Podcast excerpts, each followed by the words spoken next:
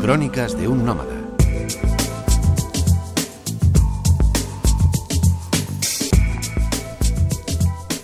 Hola amigos, bienvenidos a este breve aunque enjundioso espacio.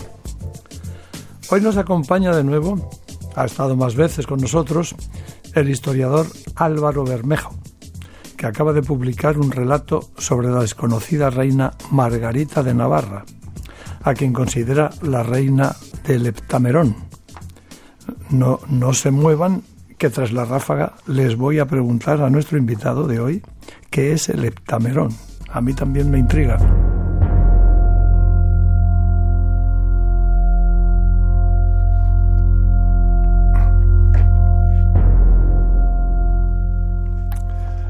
Bienvenido, Álvaro, a esta tu casa. Ya sabes, ya sabes cuál va a ser la primera pregunta. ¿Qué diablos es el heptamerón? Bueno, pues es una respuesta al, al Decamerón de Boccaccio, eh, sobradamente conocido, pero compuesta y escrita por una mujer muy poco conocida como es Margarita de Navarra.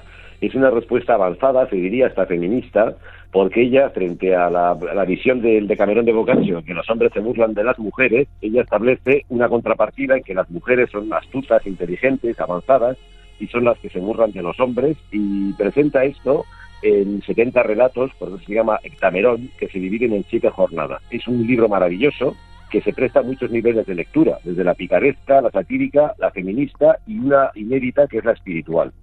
Ella hablaba de cómo el, eh, para ella el amor es una aspiración a la belleza del alma, hablaba de amantes perfectos y dejó una frase para la historia entre muchas otras que es jamás mi corazón se cansará de amar.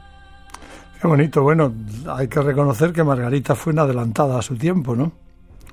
Sin ninguna duda. O sea, la conocerán como la décima musa, porque va a ser, eh, se podría decir con toda propiedad, que es la primera influencer de Francia, un referente del glamour en su tiempo, una auténtica humanista, la que inventa los salones literarios, la primera salonier de la historia, con el nuevo Parnaso, en el que se juntan Rosal, Vivelé, Rabelais, toda la Pleiad, el bebé de Margarita, pero a su vez, además del Hectamerón, escribe, escribe tratados místicos, funda la Escuela Navarra de Humanistas, las escuelas filosóficas de Po, y hasta el punto de que bueno, lleva luego una vida retirada que inspirará a Montaigne y hasta el punto de que Shakespeare llegará a decir una frase para la historia también, lo de que Navarra será la, la maravilla del mundo. Esto escribe Shakespeare refiriéndose a la Navarra de Margarita de Navarra. Y no solo eso, por lo que tengo entendido, eh, eh, eh González escribió de ella entre las reinas la que no tiene igual. ¿Por qué pasó a la historia como la décima musa?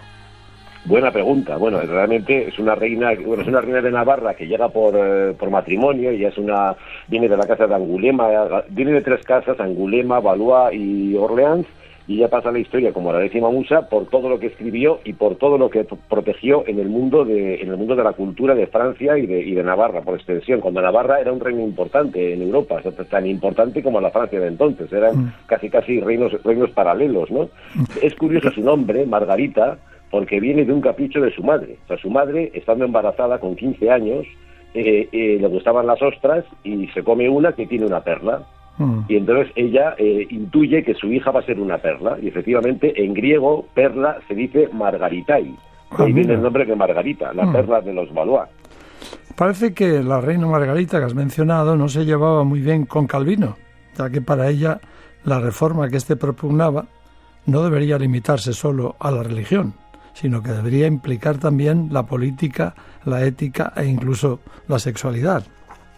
Efectivamente, ella empieza cerca de Calvino, pero enseguida descubre a Erasmo y a la devotio moderna, que es esa tercera vía frente a la intransigencia católica y la intransigencia protestante, ¿no? Y habla así de una tercera vía de tolerancia, de una religión del amor en la línea de las beguinas, que va a plantear una revolución, una verdadera revolución en el etos de la, mujer francesa. Nada menos que Simone de Beauvoir dirá de ella que fue la primera feminista avanzada y Samuel Putman la primera mujer moderna. A mí me gusta más la frase con la, con la que la describe uno de sus amantes, Clement Magot. Dice de ella, cuerpo de mujer, cabeza de hombre, corazón de ángel. No cabe retrato más fiel de Margarita de Navarra. No nos va a quedar más remedio, Álvaro, que leer tu libro, porque has apuntado tantas cosas que querríamos seguir hasta el final, ¿no? Muy interesante y te agradezco de veras la entrevista, pero hemos llegado a término, Álvaro. Que ha sido un placer. Que te vaya muy bonito con ese, con ese libro tan apetecible y, y, bueno, mm, mm, eh, que trata de la reina del Heptamerón, no olvidaré nunca esta Una mujer a descubrir, una mujer a descubrir injustamente olvidada, injustamente desconocida en nuestro país y realmente clave para entender no solo el feminismo moderno, sino la cultura contemporánea. Perfecto.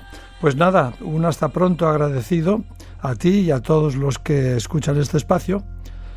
Os habló Francisco López Saibane, Crónicas de un Nómada, Radio 5, Todo Noticias.